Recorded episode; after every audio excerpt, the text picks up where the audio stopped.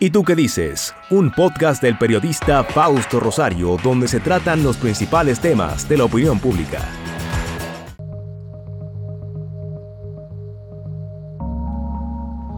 Una de las figuras jóvenes más importantes del periodo post-trujillista o de inicio de la democracia en República Dominicana fue Juan Miguel Román.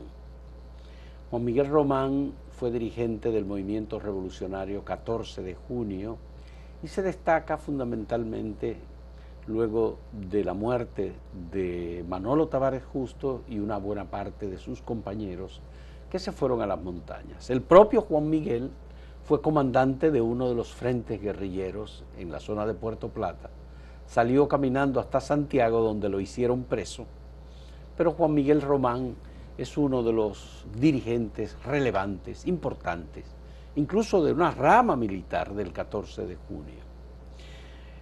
Con nosotros tenemos a Marinita Román, su hija que está aquí, que a quien le agradecemos mucho que haya decidido conversar con nosotros sobre su padre, su participación en la vida política.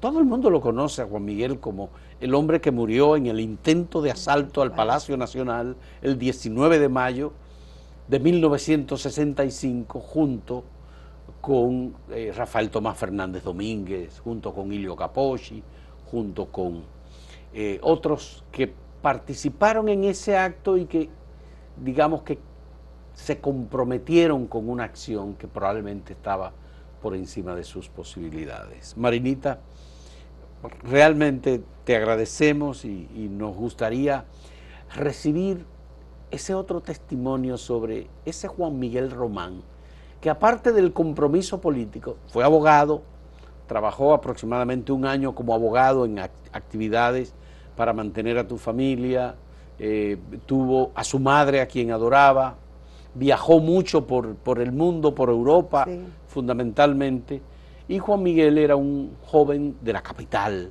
No, de Santiago. De Santiago. De Mao, nace en Mao. Nació en Mao. Sí, Cuéntame de, de Juan Miguel Román. Gracias, Fausto, por invitarme. Eh, a nombre de mi mamá y de mi hermana María Teresa, te damos las gracias, porque es muy, para nosotros es muy grato dar a conocer eh, una faceta de, mi padre, eh, la faceta familiar y de compromiso, como él le llamaba, ese compromiso con la patria que él tenía. te diré él conoce a Manolo Tavares Justo en la Escuela de Derecho de la UAS y a Minerva Mirabal. Sí, ellos se conocen en la Escuela de Derecho, pero creo que Manolo y Minerva tenían un año o dos años... Eh, más que él. Más que él. Porque cuando papi, eh, papi, fíjate, nace el, 24 de noviembre del 31, eh, y luego que se gradúa de la, del, nace en Valverde Bajo, y luego se va a vivir a Santiago. Cuando ya se va a la universidad, comienza a estudiar medicina él comienza a estudiar medicina y se da cuenta al cabo de un, de un tiempo que no es lo suyo. Y entonces ahí es que inicia eh, la carrera de Derecho. Eh, ¿Qué te digo? Pero era la época de la dictadura, en donde había que pedirle permiso al dictador para estudiar la carrera que tú querías estudiar, en donde tú tenías el compromiso de dedicarle su tesis. Él hizo tesis en la universidad. Sí, él hizo, él hizo, él hizo tesis. ¿Y se la dedicó al dictador? él no se la dedicó al dictador. Entonces, ¿qué pasa? Él era, cuando decía que no, era que no. Entonces, eh, buscaron un bajadero y él se la dedicó a la mamá de, de Trujillo. A la matrona. Sí, porque entonces, eso fue el, porque dijo que no y que no y que no. Que a él no le iba, no le iba a dedicar. Inclusive, tampoco en mi casa había el cuadro famoso aquel de que en esta casa... eso no existía en mi casa. Entonces, Julia Molina fue la que recibió el agradecimiento de eh, Juan Miguel Román. ¿En qué año se gradúa Juan Miguel como abogado? Eh, papi se gradúa en el 1957 y se va a Europa. se va a Madrid y allá estudia criminología, o sea, tiene estudios de criminología. de ahí va, conoce en Granada a la familia de mi mamá, que todavía no se habían casado, pero él se va y se presenta, eh, porque ya, ya está pensando en matrimonio. Y entonces también comienza el año, ese año fue como sabático, de estar eh, yendo, conociendo diferentes capitales europeas. Eh, ahí va a Londres, eh, París, es, fascinado con, con, París, viendo todo, o sea, él conoce otro mundo, sus cartas de esa época. Es de un hombre muy inquieto, conociendo lo que es la democracia, conociendo, porque aquí vivíamos, desgraciadamente, la isla estaba totalmente eh, aislada. Entonces ahí él conoce otro mundo. Bueno, pero tenemos aquí, por ejemplo, el pasaporte de Juan Miguel. No, pero ese es el pasaporte de cuando se eh, lo asila, cuando se asila. Sí, porque él, él, está como exiliado político. ¿En qué momento comienza Juan Miguel a expresar sus inquietudes políticas? Bueno, él... Y más con el 14 de junio. No, ya, mira, en 1959, cuando viene la invasión de, de los jóvenes inmortales para mí, que es algo él, para él eso fue muy grande. Ya él conocía a Manolo, a Minerva, o sea, ya, ya conocía lo que, las inquietudes políticas que tenían.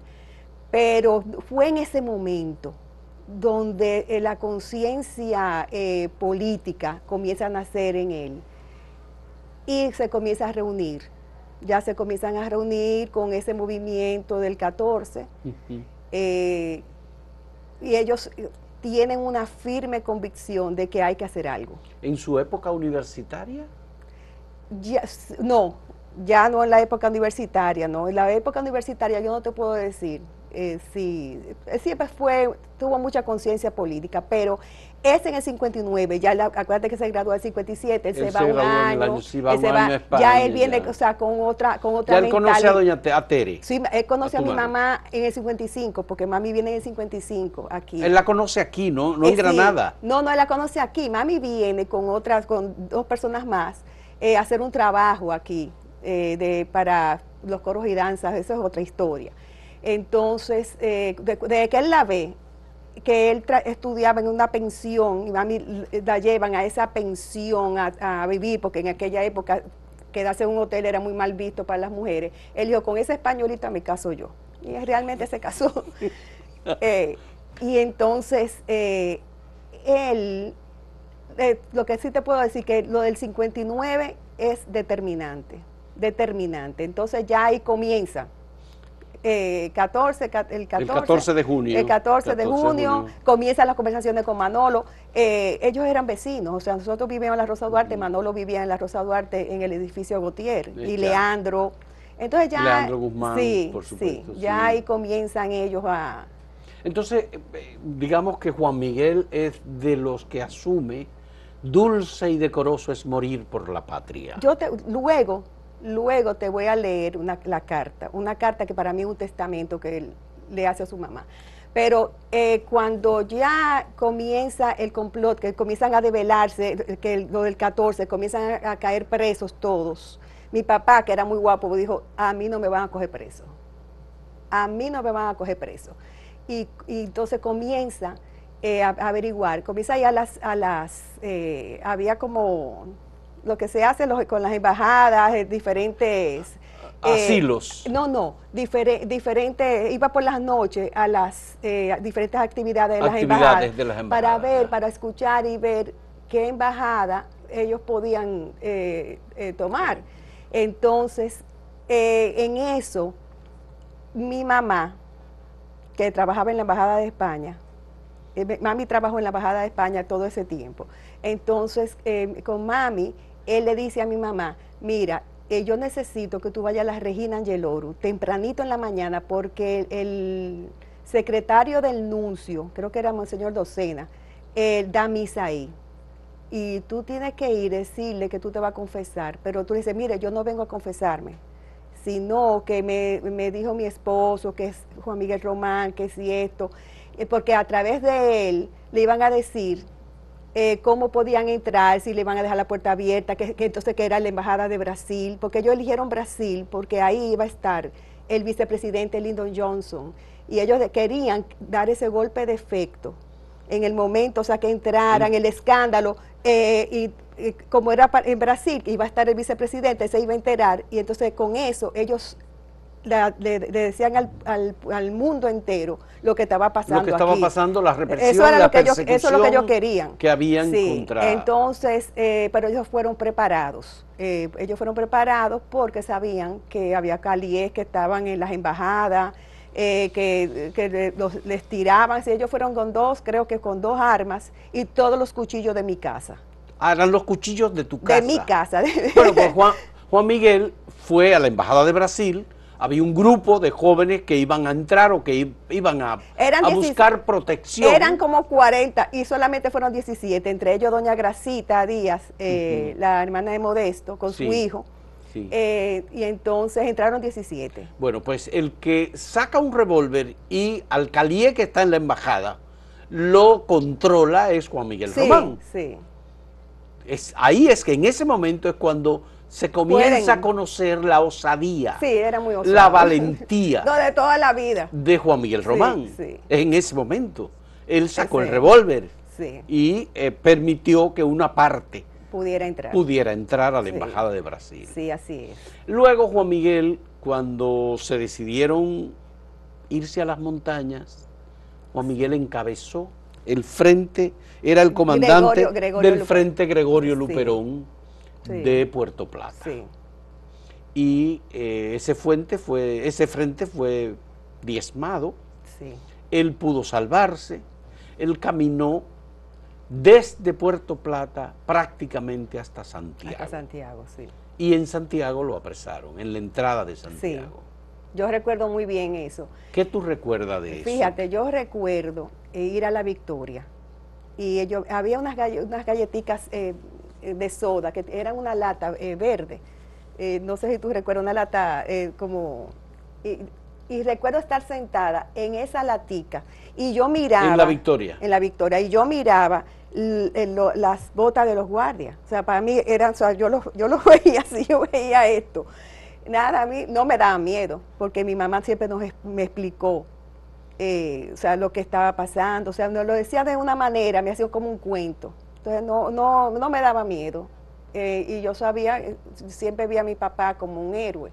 Sí. Eh, o sea que... Porque doña Tere, digamos, no tenía el compromiso político. Era solidaria con su esposo. Sí, sí, era, no, sumamente solidaria con su esposo.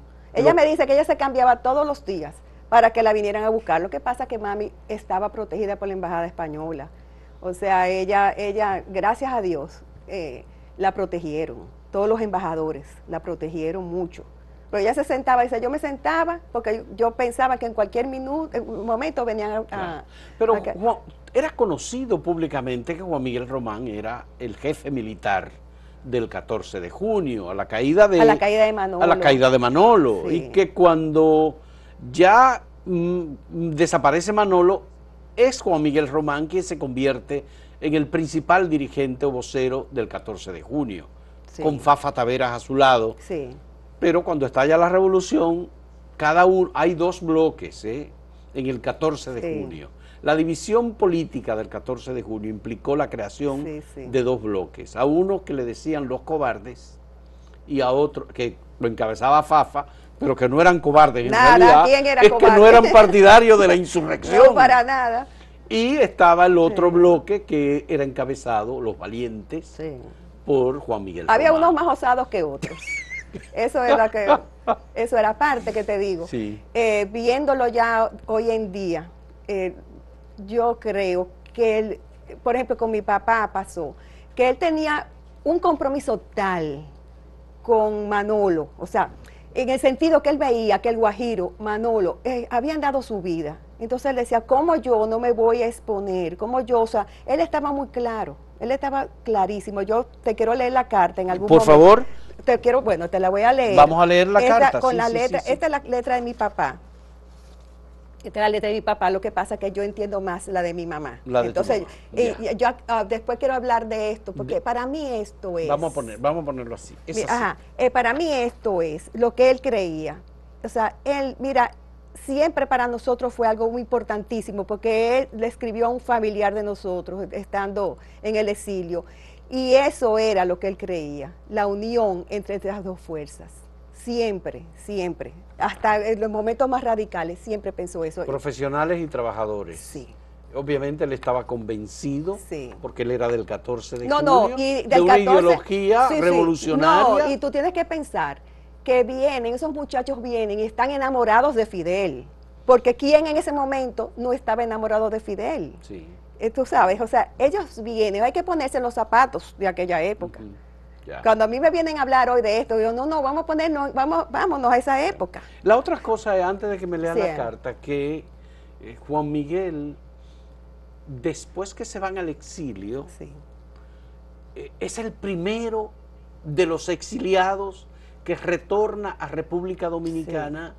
del- Eh, no, no sé cómo lo hizo, Mira, él viene. pero llegó aquí y estaba aquí Sí, cuando estalló la revolución. Fíjate, fíjate, mira, él viene en enero, en enero del 65, viene con un pasaporte italiano, como si fuera un sacerdote. Yo hasta conservo hace, hasta hace muy poco, creo que le entregué a, a uno de los museos, y hasta lo que se puso en, lo- en la boca para, para cambiar las facciones y todo. Entonces se hospeda en casa de los Bonelli, eh, que eran sus íntimos amigos. Entonces eh, ahí se hospeda porque sabía que ahí iba a estar muy, muy protegido, eh, de Tío Freddy y Tío Carlos Zulí. Y los fines de semana nosotros nos reuníamos con él en Alma Rosa, que creo que era, era un sitio donde hacían un periódico, algo o del 14 o del PRD o algo.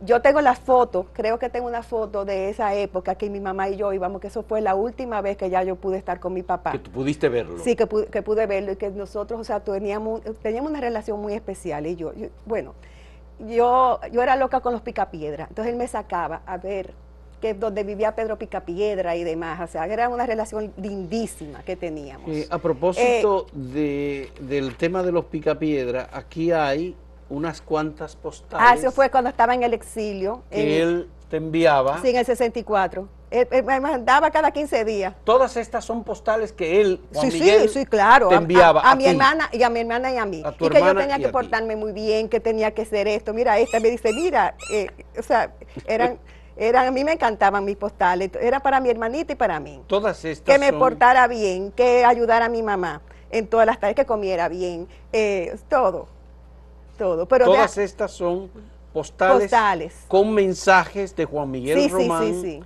dirigida a sus hijas. Sí, sí, mira, él era tal que mi mamá siempre nos cuenta, a mi hermana y a mí, que, que, por ejemplo, él tenía, le regalaban un- unos zapatos y él cogía y los zapatos los daba a su compañero. Y mi mamá le decía, pero Juan Miguel, los que tienes están viejos. Y él decía, no, ustedes, yo nada más tengo un par de pies. Entonces, mi hermana y yo no hemos cumplido en eso. Pero él era así.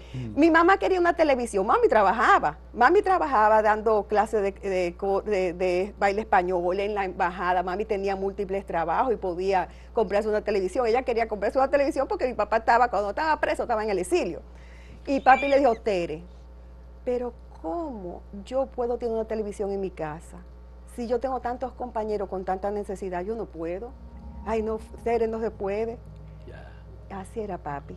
Qué diferencia, ¿eh? Qué diferencia. Vamos a hacer una pausa y entonces leemos la carta que Juan Miguel le envió. La carta está dirigida a su mamá. A su mamá. A su Sí, mamá. que para mí es un testamento. Bien, volvemos en un momento.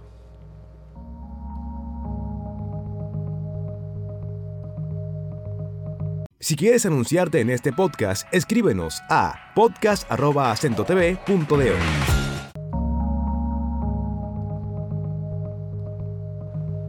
Marinita, vamos, eh, por favor, vamos a leer, lees la carta que, que Juan Miguel Román le envía a su madre. Sí, quiero aclarar algo. ¿Cuál es la fecha de la carta? El 29 de noviembre de 1964, cuando habla de Domingo y Guajiro, es el Guajiro, el Guajiro, el que murió, que en, murió en- Manaclas. en Manaclas. Entonces voy a- voy a obviar una parte que es muy de, de la familia. Eh, querida mamá, hoy he leído todas las cartas y la tarjeta de cumpleaños.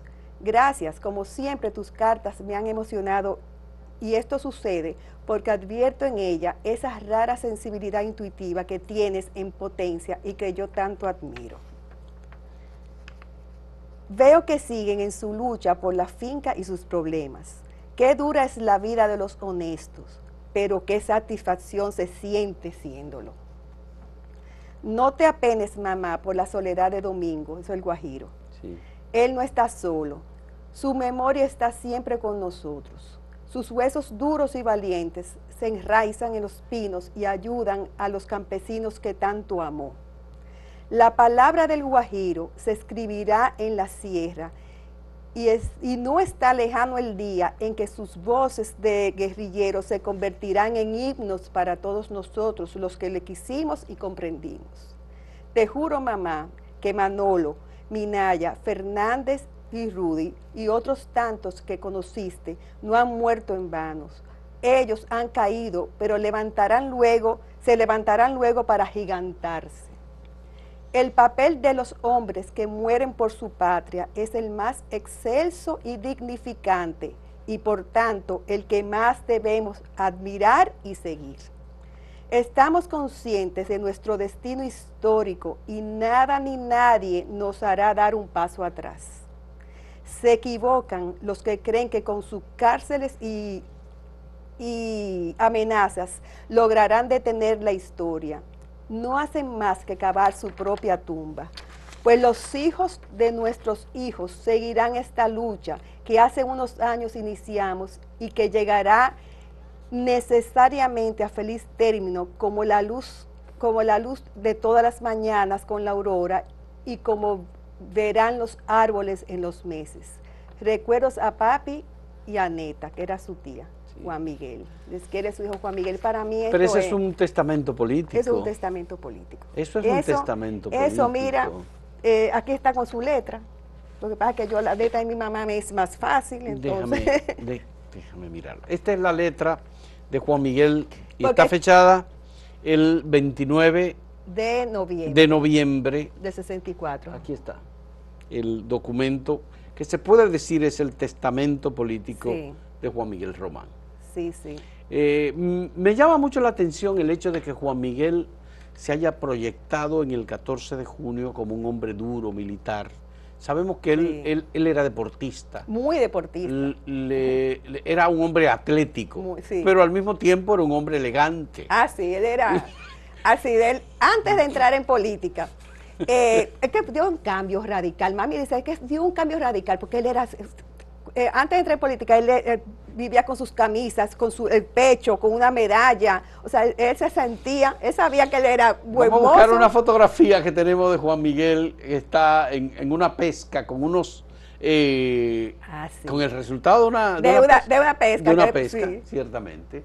Seguro que los muchachos la van a encontrar en un momento. Tú me decías entonces, Marinita, en lo que le encuentra en la fotografía, que él eh, era una persona también cuando tomaba una decisión, tomaba una decisión. Ah, no, no. papi era, mira, eh, papi era de los que iba eh, siempre delante. Tú sabes que los líderes van a veces detrás y como que lo, protegen, pero no, Fernández Domínguez y él no eran así. Y les pasó lo que les pasó, porque eran, iban delante con, su, con la tropa ahí. Ya. Que eso son errores militares. Ya. Pero, eh, políticamente, el 14 de junio, en el que él estaba como a la cabeza, junto con Fafa Taveras, que eran esos dos grupos de los que hemos hablado, discutió la toma del Palacio Nacional. Y el 14 de junio decidió que debía enviar a una persona, junto con Rafael Tomás Fernández Domínguez. Tengo entendido, el testimonio que he recibido, es que Fafa Taveras dijo muy claramente que era él que le correspondía, porque en su participación en la Guerra de Abril, él había tenido un se había destacado más. Sí. Él había tenido mayor experiencia militar y todo el mundo decía que Fafa Tavera era el jefe del 14 de junio. Pero que en esa reunión Juan, Juan, Juan, Juan Miguel dijo que él quería ir, él. Bueno, yo no te sé decir. Esa decisión la tomó él y dijo, yo voy a toma del la toma del palacio. Habría que preguntarle, déjame decirte, habría que preguntarle eh, a los muchachos del 14 quién consideraban que era el como un líder nato. O sea, había que preguntar en ese momento. Tengo entendido que, mi papá era, o sea, era un, un, líder que todos seguían, todos, eh, que después de Manolo, él fue que quedó, o sea, como con esa, eh, ¿cómo decirte? No quisiera ser presentuosa, ni mucho, ni mucho menos, pero sí tenía la autoridad y tenía eh, como los, las rayas ganadas para poder, tú sabes, eh, tomar cualquier decisión. Eh, es tanto así que te voy a decir algo. Camaño, cuando en su libro, eso me lo dijo la viuda, tomó el nombre de Román. Y me dijo, un día se me acercó, yo nunca pensé. sí, era su seudónimo de guerrillero. entonces me, Román. Román, por mi padre. Entonces, ah, fue por Juan Miguel. Por Juan Miguel. Eso me lo, me lo, dijo su viuda. Y lo acabo de, confirmar con ella. Eh, lo acabo de confirmar con ella ahora, hace poco. Pues yo me he acercado varias veces, yo, pero como, porque un día ella se me acercó y me lo dijo, y yo me quedé, yo, yo mami, esto. Y, y entonces eh, mami me dijo, mira, puede ser, porque eh, a tu papá lo admiraban, porque era un hombre, eh, era un líder nato. Y entonces ella me lo dijo. Ella me lo dijo. Ella me lo, que el seudónimo de Román es por papi. Es un homenaje a Juan Miguel a, a, Juan Miguel. A Juan Miguel. Para que sepas. Entonces, y eso me lo acaba de reconfirmar ahora, el 19, que estuvimos juntas, develando un busto y yo le volví a preguntar, porque yo no quiero ser como, yo le dije, dígame una cosa, usted me dijo un día esto, pero me podría repetir, entonces, sí, mira, eh, eh, él admiraba a tu padre y su nombre de combate era Román. Y entonces, eh, eso es lo que ella me ha dicho. Bien, ustedes saben la decisión que toma Juan Miguel de asaltar el Palacio Nacional el 19 de mayo? ¿Están enterados? ¿Tu madre está y consciente? y, mira, los Bonelli, los ¿Qué hermanos, ocurre? los hermanos Bonelli, que eran como, eran sus hermanos, más que hermanos de toda la vida, eh, trataron por todos los medios de que no lo hiciera. Eh, trataron, pero mi papá no tenía miedo a nada. Era como Fernández Domínguez. Eran hombres que no volvían para atrás, que si tenían una responsabilidad, esa era. Entonces, en el asalto Palacio, papi logra eh, estar él logra ponerse a salvo, pero eh, Fernando Domínguez cae y le dice, Juan Miguel, y papi, ni un momento, o sea, él inmediatamente fue a rescatar a Fernández Domínguez, y ahí cayeron los dos, porque eran dos líderes, me dice mi mamá, que para él conocer a Fernández Domínguez, los dos se conocieron y fue algo impactante, eran dos líderes naturales, eh, que fue algo extraordinario. Es decir, que cuando hieren a Fernández Domínguez, lo, lo, que hace inmediatamente Fernández Domínguez herido es llamar a Juan Miguel. y papi ya estaba, entonces, iban juntos. Pero él ni lo pensó un segundo, y fue a rescatarlo inmediatamente. Porque papi en eso, él era muy valiente, o sea, él no tenía que ver con nada, él sabía que él iba a morir por su patria, y eso, mira, eh, siempre lo dijo, que si él moría por su patria, eso era la manera que él quería morir. Entonces, había que respetárselo. Y así se respetó. Pero entonces él descuidó su propia seguridad, en este caso, por lo que ustedes recibieron como testimonio de cómo se dieron los Porque hechos. eran hombres... ¿Quién les cuenta a ustedes cómo sí fueron los hechos? Eh, bueno, con mi, a mi mamá se lo cuenta, pues yo, imagínate, yo tenía cinco años. Entonces, eh, no, a mi mamá se lo cuenta a todos los compañeros, porque eso fue un entierro terrible, eso fue una cosa, eso fue un duelo terrible, terrible, de todo, de toda, o sea, ese fue un día que dice mami que fue que se la, tristeza, no solamente de ella, de todos sus compañeros, de, todo el mundo, del pueblo en general, porque era un hombre muy carismático, tú sabes, tenía mucho carisma, era, aparte que era siempre... Eh, qué decirte, er, era un ser extraordinario que fue creciendo, porque fíjate, de ser un dandy, de ser un muchacho, un dandy, esto, eh, se convirtió en, una, un político, o sea, como que no le tenía miedo, eran esos hombres que decían, oye, yo voy a dar la vida por la patria y ya, esto es así. Eh, entonces, ¿qué te digo? Aquí en esta fotografía que estamos viendo está el, alto que sobresale ahí. Es Fidelio. Es Fidelio, de Espradel, pero, pero a su derecha está, Juan Miguel Román. Sí, está papi. Y esa es una misa en recordación. Creo que es a Manolo. A Manolo. No estoy, seguro. ¿eh? No estoy segura. Porque para él, mira, eh, lo- el 14, bueno, yo tenía mi uniforme, yo con un año y pico tenía mi uniforme, mi faldita y mi, y mi- yo te- era papá, papi, eso, eso era lo principal, y su patria, la patria, o sea, Sí. era lo principal. Era un compromiso político que él tenía en el 14 de junio y ahí Sí. el 14 de junio promovió mucho el tema del Sí. sacrificio y de las escarpadas montañas de Quisqueya Quisqueya, porque era un discurso Ay, sí. eh, repetido en el 14 de junio. Sí. Ellos sabían, ellos sabían. que- Dulce y decoroso es morir por la patria. Sí, no, ellos lo sabían. Era una, una generación que estaba predispuesta al sacrificio. No, y que ya habían visto lo del 59. O sea, ellos sabían. Ellos, ellos no, eh, no, no dieron marcha atrás. Pero por las fotografías que estamos mirando, veo a, a Juan Miguel Román ahí en el centro. Él recibió entrenamiento sí, militar. claro que sí. Pero esto fue en el servicio militar Eso el- obligatorio. sí, eso fue en el servicio militar. obligatorio. Sí, sí. En la época de la dictadura. Sí, claro. Sí, Ya. sí, sí. Eh, bueno. Pero eh, luego allá en Venezuela también. en Venezuela también.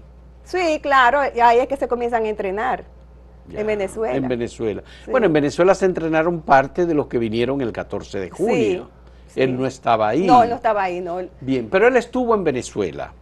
Pero en Venezuela Él, hubo... él primero va a Brasil, o sea, Bien. pues cuando de la embajada se van a Brasil, pero él logra irse a Venezuela porque él dice, ¿qué hago yo aquí? Yo quiero estar más cerca, quiero estar más cerca de mi patria, quiero estar, quiero, quiero eh, poder eh, hacer algo, no como un deportado, no así, yo no quiero estar, no, no quiero estar así. Pero en el caso de Venezuela hubo alguien que se le acercó para ofrecerle un trabajo. Sí, ¿Quién es esa Mira, persona? yo no estoy y segura. ¿Qué trabajo le ofrecen a Juan Miguel? Mira, yo no estoy segura si fue el embajador americano o fue alguien de la embajada, que como papi pescaba, la pesca submarina, papi le, le encantaba, se le acercó y querían que él trabajara en el Departamento de Estado en los, en, como los asuntos latinoamericanos.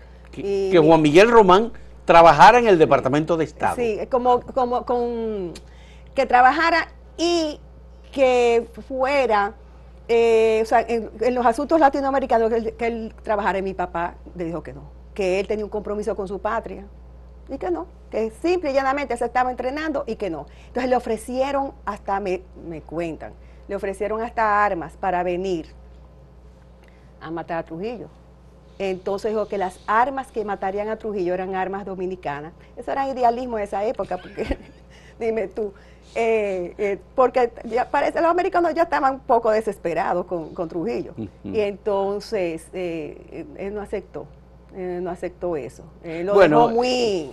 Eh, creo que el arma que se utilizó para matar a Trujillo fue un arma adaptada a las condiciones de República Dominicana. Bueno, sí, exacto. Una escopeta recortada. Sí, pero que lo que querían era, tú sabes, como parece que lo que querían era como entrenarlos allá y que vinieran a resolver el problema aquí. Lo que pasa es que aquí se resolvió el problema con, como él decía, lo- el problema se va a resolver con, con, eh, ar- o sea, con en manos dominicanas. En manos dominicanas. Él no quería como que nada eh, de intervenciones ni nada de eso. Pero eh, Estados Unidos fue en este caso también muy dubitativo y, y no Ah, sí. firme en relación con el apoyo a, a los, eh, a los que complotaron para matar a Trujillo. Sí, sí, Primero hubo con el caso de Wimpy y todo lo demás, supuestamente unas armas que se dispusieron, pero esas armas no, no, no. nunca funcionaron. No, no, no, es- en eso estamos totalmente Ya. de acuerdo. Y Exacto. tengo entendido que incluso los que se fueron con Manolo también recibieron armas, pero ellos no comprobaron que las armas Ah. estaban en condiciones inutilizables, Sí, exacto. que les habían recortado Ay, los pobres, sí. los, los eh, Sí. gatillos, los perforadores, Ay, sí. se los habían recortado y entonces eso no funcionó. Estamos que también de fue, además de que a Manolo, igualmente cuando se iba para. Manaclas, Manolo, lo detuvieron por lo menos en nueve ocasiones en la carretera Ay, sí. y supuestamente nadie nunca los, lo identificó. Sí, sí. Es decir, que ahí lo que se produjo fue un alzamiento No, idealista y un fusilamiento Sí. planificado. Sí, Pues sí, porque Sí. a Manolo se le había dicho que no, que no se fuera a la montaña, se le había dicho, pero imagínate, él venía ya, él era un líder tan inmenso, y le habían matado a Minerva, sea, ¿sabes lo que era las, hermanas Mirabal, hacer lo que le hicieron? Entonces ya esos muchachos ya no pensaban en, no pensaban en ellos ni en su seguridad, no, ellos lo que querían era morir por la patria. Marina, ¿cómo em, se produjo? Ya tú me dijiste que hubo miles de personas, mucha gente, en, tanto en, porque en el entierro de, de Fernández Domínguez, de Euclides Morillo, de el mismo Juan Miguel Román, de eh, eh, José Jiménez era otro de los que Ilio Capochi, que fue un, un haitiano que no recuerdo el nombre. Ya, ah, también en la toma del palacio un haitiano. Sí, sí, y, creo que está enterrado con, al lado de mi papá, pero no recuerdo el nombre. Ya, a Juan Miguel lo enterraron en el cementerio de la Avenida Independencia. en la Avenida Independencia. Sí. Porque en ese momento, imagínate, eh, era donde podían enterrarlo. Ya, ahí está la tumba de Juan Miguel Román. Sí, sí, nosotros hemos tratado de sacarlo, pero nos han dicho que no, que eso forma parte de la historia. Y del sí, claro. bueno, la revolución de abril del 65, el, el grupo constitucionalista, ahí está Oscar Santana. es decir, hay tantos de los que murieron en ese eh, en ese proceso que están en ese cementerio. Sí, y no nos pertenece ya a nosotros, papi no nos pertenece ya a nosotros, le pertenece a la historia, ¿Y que, lo juzgará. Ya. ¿Y dónde ustedes querían llevar el, el, féretro de, no, queríamos eh, que descansara al lado de mi mamá, eh, cuando mami muera, tú sabes cómo, pero realmente no nos pertenece, ya no nos pertenece. Ya, ya. O sea que... ¿Y, y doña Tere? Mi mamá, bueno, mi mamá es la que siempre ¿Cómo está ella? Muy bien, mi mamá vive conmigo y entonces seguramente me va a ver y, eh, porque ella nos mantuvo a mi hermana y a mí siempre informadas. Mira, aquí cuando nadie conocía la historia, yo me acuerdo, María Teresa y yo en el colegio, que decíamos, no, pero esto no pasó así, esto es así, así, así. O sea, aquí la gente no sabía, no sabían y ni se atrevían a hablar de nada. Y entonces mi mamá sí nos, eh, nos enseñó a mi hermana y a mí lo que es la historia dominicana, de cómo pasó, de cómo mataron a las hermanas Mirabal, o sea, nos fue enseñando cómo mataron a Manolo, eh, o sea, nos enseñó. Nos enseñó, y así como, como yo estoy enseñando a mis hijos, a mis nietos, porque es un compromiso que tenemos. Y, eh, Marinita, ¿y qué, qué, tú recuerdas del, del acto mismo de, del enterramiento de No, yo no estuve en el enterramiento. Tú no estuviste. No, yo me enteré eh, varios meses después, porque mi mamá, nosotros cuando matan a papi, nos vamos a Boca Chica, eh, donde eh, tío Humberto Bogar, Tico Bogar, primo hermano de papi, tenía una casa, entonces nos vamos con las tres, las tres hijas de tío Tico y tía Carolina, eh, nos lleva... Esa, fotografía, y perdóname. Ah, eso es Boca Chica. Eso es Boca Chica. Eso es Boca Chica, esa soy yo, sí. Y esa niña que está en los brazos de Juan Miguel Román. Esa soy yo, porque mi hermana nació cuatro años después. O sea, eh, yo le llevo cuatro años a mi hermana. Esa eres tú, esa soy yo, sí. Él iba mucho a Boca Chica, nosotros íbamos mucho a Boca Chica. Pero no me han presentado las la fotografía de Juan Miguel Román con, con la pesca.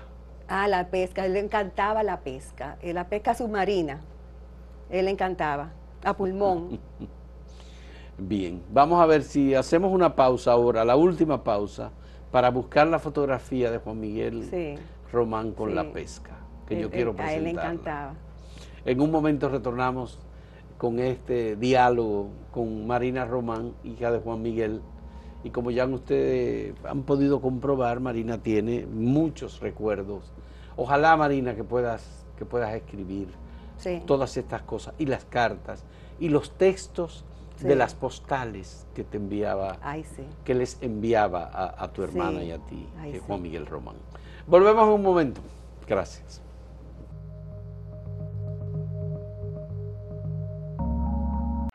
Síguenos en redes sociales arroba acento diario, arroba acento TV y arroba Fausto Rosario.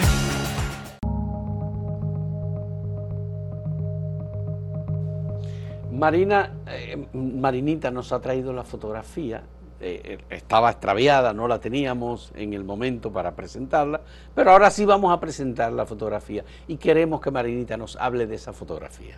Esa fotografía de Juan Miguel Román, nunca lo habíamos visto así. Ay, papi era, muy atlético. De, bueno, Eh, me cuentan que en Santiago él hacía competencias en el río, en el río, eh, cruzando el río, o sea, porque eran muchachos bien aguerridos. Y el yaque del norte. Sí, el yaque. Entonces ellos lo cruzaban y así. Entonces le gustaba mucho la pesca submarina.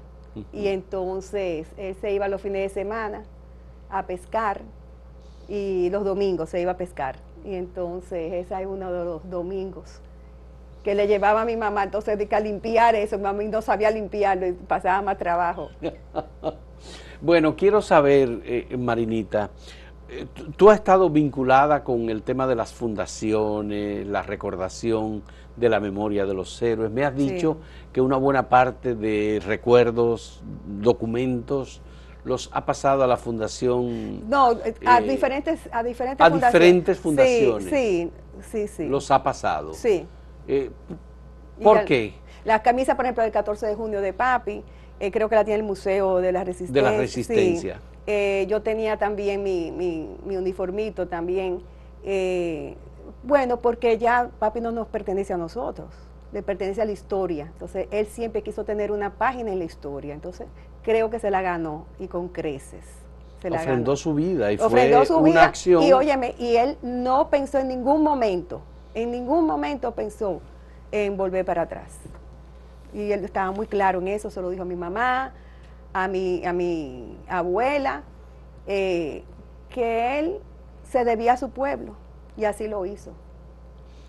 Y ese, esa entrega, ese sacrificio, ustedes, pese a su ausencia, han valorado que valió la pena. Pero es que toda la vida, déjame decirte, que cuando aquí no se conocía la historia, se conocía muy mal, inclusive la muerte de las Mirabal, eh, mi hermana y yo siempre, siempre, éramos las que decíamos a todos los compañeritos todo lo que había pasado y cómo había pasado, porque eran cosas que no se hablaban. Cuando éramos chiquitas eso no se hablaba, ni la, ni la guerra, eso no se hablaba. Eh, para nada. O sea, nosotros, yo me acostumbré a que me dijeran el hijo, la hija del comunista. Así, a mí me decían la hija del comunista y a mí no me importaba. Yo le decía, yo decía bueno, prefiero que sea comunista que no sea eh, otras cosas. Eh, hoy en día ya realmente eh, pienso... Pero eso te lo decían en el colegio. Entonces, en, en la universidad. No, y personas mayores me decían así, Juan Miguel, comunista. Entonces, pero realmente, como nosotros nos, nos enseñaron también de chiquita, cuál era, o sea, los criterios y demás de esa época, eh, no, nos, no nos importaba para nada. Eh, sí sé que mi mamá le ofrecieron, el gobierno de Cuba le ofreció la educación de mi hermana y mía, y mi mamá no aceptó por nada en el mundo.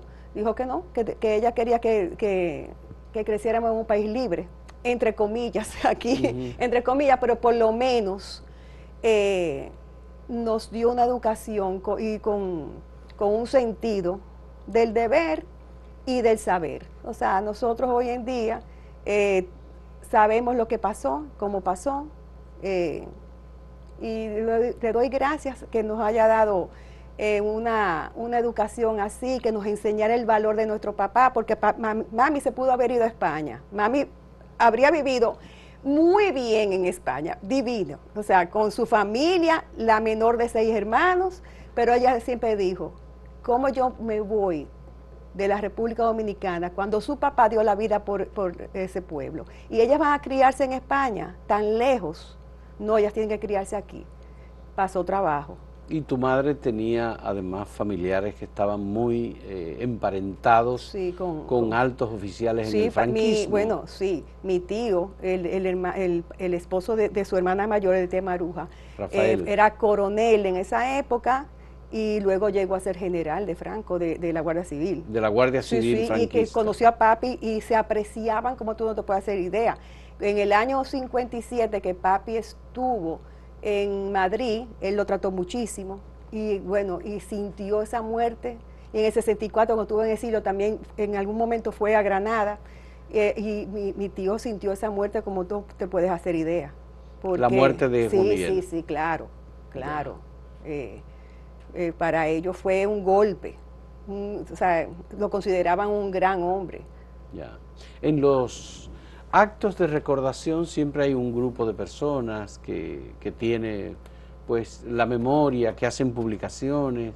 eh, Raúl Pérez Peña, el Así. Bacho, El que Bacho incluso lo- lo que le tiene un hijo que se llama Juan Miguel. Juan Miguel, sí. Juan Miguel. Lo que nosotros le agradecemos a Bacho, tú no te puedes hacer idea, porque Bacho ha mantenido la memoria histórica de papi. Y es una persona, bueno, que para mi familia es muy especial.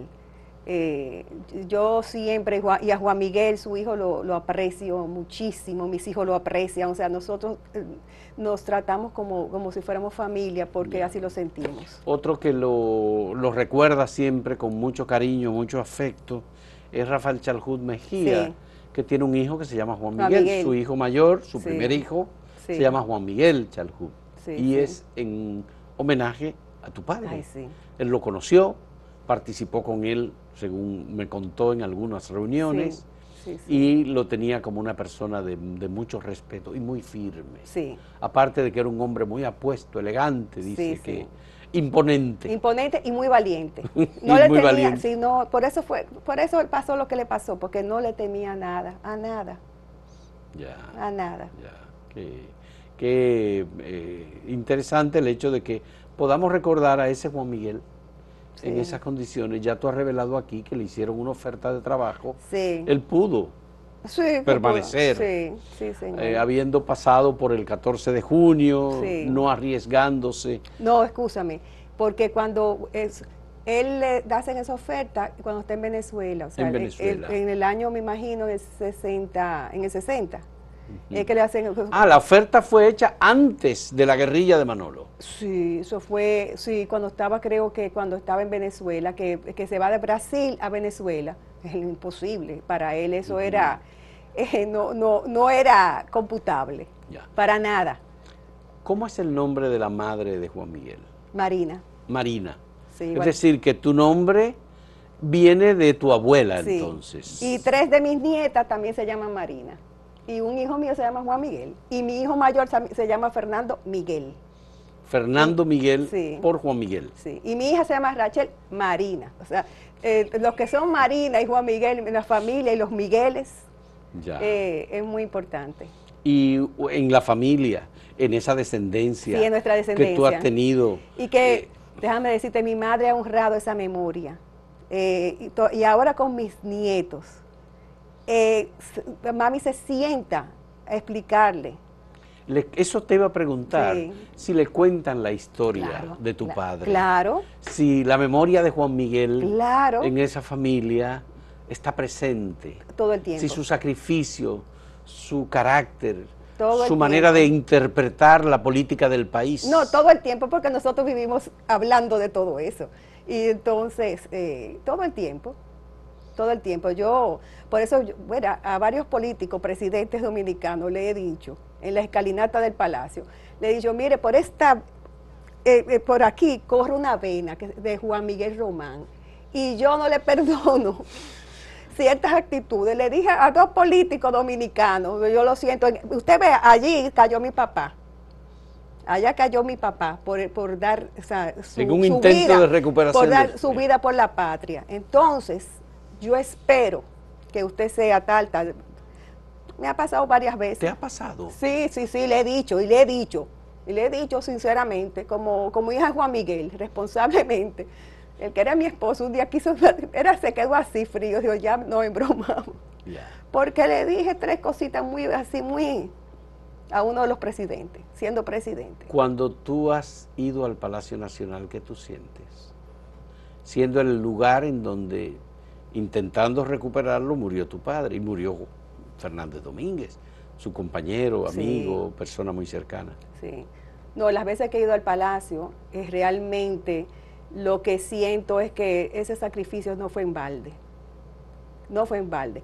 Sí siento que hoy en día, o sea, yo he pensado muchas veces que hemos vivido una España boba, que hemos vivido un- una, una eh, tengo que ser responsable conmigo misma y decirte que yo sé que mucha gente va a decir, Marinita, Dios mío, me va a, sal- me va a salir lo guerrillera y, lo, y la, hija de Juan Miguel te va a salir. A la hija. Eh, yo he sentido que con los gobiernos que hemos tenido de ahora del, del PLD para mí han sido funestos. O sea, no tengo otra palabra que decir funestos, O sea, eh, viendo todos esos muchachos que dieron la vida por, nuestra patria, viendo todo lo que ha pasado, no tengo otra cosa que decir, Dios mío, que, que funesto.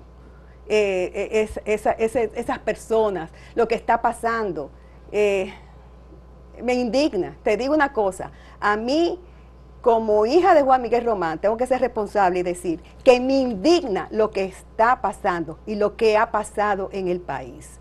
Así como yo en los 12 años, siempre, o sea, yo, yo me crié diciendo Balaguer muñequito de papel. Y yo era muy chiquita, yo estaba, o sea, yo estaba así hoy día, tengo que ser responsable y decir que sí me siento eh, con toda la autoridad para decir que estas personas que han gobernado los últimos 20 años eh, han sido un desastre nacional, un verdadero desastre nacional. Y eso no se puede perdonar, honestamente, porque tú sabes la vida de Manolo, de Minerva, de todos los muchachos del 59, o sea, toda nuestra historia, todos estos hombres honorables que dieron la vida por nuestra patria para que en 20 años haya pasado lo que ha pasado. No, no tienen perdón, no tienen perdón, te digo sinceramente. Y tengo mis eh, excepciones muy puntuales. Muchas gracias, Marinita. Yo creo que es muy contundente lo que tú has dicho y me parece una maravillosa... me salió el Juan Miguel ahí. Eh, te salió el Juan Miguel. Eh, valoración porque Juan Miguel, tu padre, trabajó para un país mejor. Mejor. un país con democracia, un país con progreso, con eh, prosperidad, sin pobreza, sin robo del erario público. Exactamente, pero eh, imagínate tú que yo perdí a mi papá.